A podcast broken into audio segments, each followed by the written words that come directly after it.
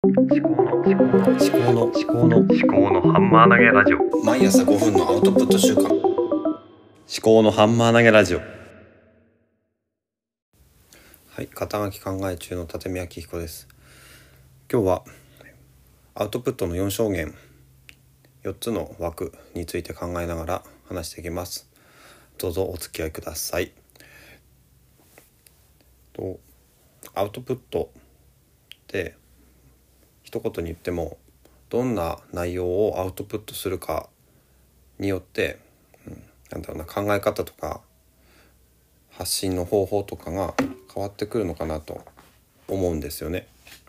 で前にも話をしたんですけれども4つのエリアに分けて2つの判断軸を設けて4つのエリアに分けて考えてみようかなと思うんですね。昔最初の方ですね最初に、ま、今日のニュースを話をしてとかで4つの枠で少しずつ話をしたりした時もあったんですね。今日の気になるニュースあと、うん、最近読んだ本とかねあとはお産の行事とか、えー触媒思考とかについてちょっと考えてることであとはもう一つあの自分の家族のこととか自分のこととかそういうのを話したんですけども一つの番組の中で複数のテーマを話していくっていうのは自分発信する側としてもちょっと難しいことがあるありますしと聞く側にとってのデメリットが非常に多いんですよね。というのは聞く側というのはある一つのテーマをあの期待している場合が多いんですね。ファン化していない場合そのその発信者が好きということでなければ発信者のアラカルトというのはちょっと敬遠したいところなんですよ。私がリスナーとして考えているのはそういうところですよね。あのいろんな話雑談から入ってとかっていうのはもうどうでもよくて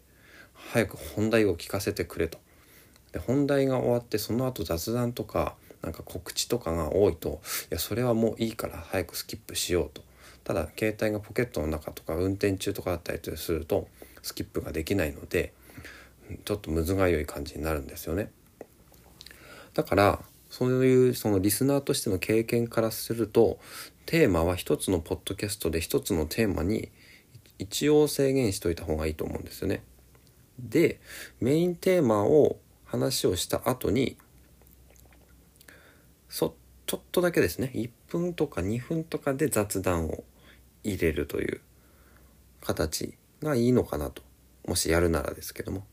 ていうふうに今考えているところですね。じゃあ、まあ、まずその4証言。何かっていうとまず左右の軸として左側が外発的、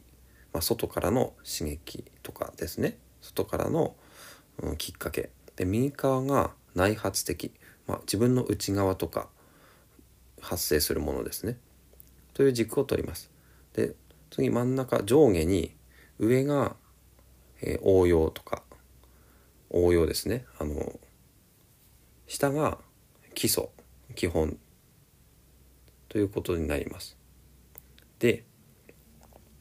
じゃまず外発的外からの刺激っていう方から考えていきますけれども外発的左下ですね。そこはえ基礎。外発的に基礎的なものの発信っていうのは何かというとまず外発的というのはまずインプットが欲しいんですよね。だからで基本的なもの。それは何かというと私の場合はニュース関係ですね。でこれは新聞とかあの Voicy とかポッドキャストで聞いたニュースとかそれに対するアウトプットですよね。そこはですね今のところはツイッターでやったりしてるんですね。でじゃあそれは、えー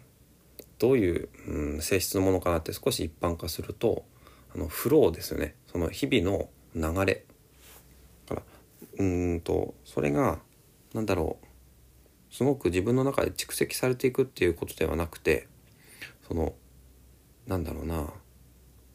バッティングセンターに近いのかな。この来た球を打つと。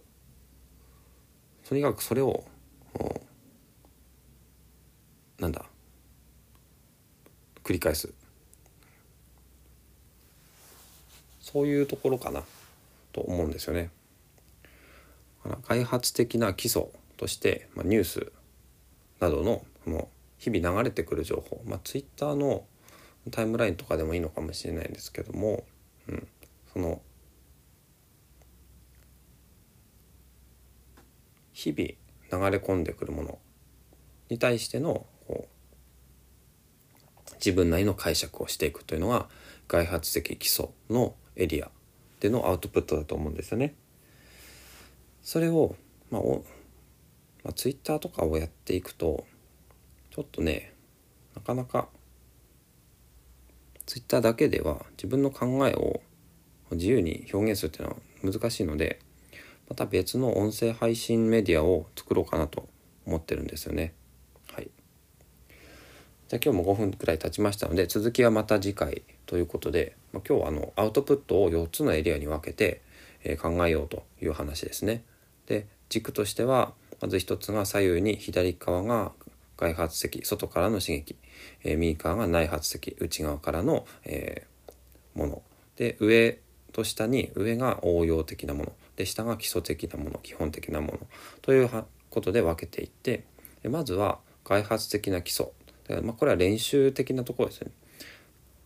で、そこはニュースとかあの毎日のフロー流れの中で、えー、インプットされてくる情報ですね。ラジオでもいいし新聞でもいいし、えー、テレビのニュースでもいいんですけどもそういったものに対する自分なりの考えとか解釈とか、うん、思いとか感想とかそういったものをアウトプットするっていう、うん、エリアがあるよということですね。はい、でうんそうですね。この最後の雑談ですけれどものアウトプットのメディアを今私その1つ2つこのポッドキャストを作り始めたんですけどまずこちらの「思考のハンマー投げラジオ」でもう一つがラジオトークであのカタリスト書館というののポッドキャストを作ってまだ配信はしてないんですけども一応2つ作ったんですね。でさっきの4つのエリアを、うん、なんだろうな上側があの応用的なものなんでこれがメインのコンテンツになって下側が基礎これがあのサブコンテンツになると思うんですね。で下側の基礎のところが、うん、今日の気になるニュースとか、まあ、家族とのあのあれこれとかそういうことを話をしようかなと思うんですよね。でこちらの「思考のハンマー投げラジオ」の方ではニュースじゃなくて家族とのあれこれ自分の、ことを話そうかなと思っていてっていうのが、まあ、自分のためでもあるんですね。その自分がどういう感情を今持っているのか家族に対してでどういうことをしてしまったとかどういうことがあってよかったとかそういうことを話してこちらも定点観測していきたいなというまあねあの配信者側のあの勝手な思いですけれどもでカタリスト書館のそっちの方のラジオトークでは、まあ、今日こんなニュースがあってこういうふうに思ったんですとかっていう話をちょっと最後に入れるとかねそうすると、まあ、どういう世の中でどういうことが起きている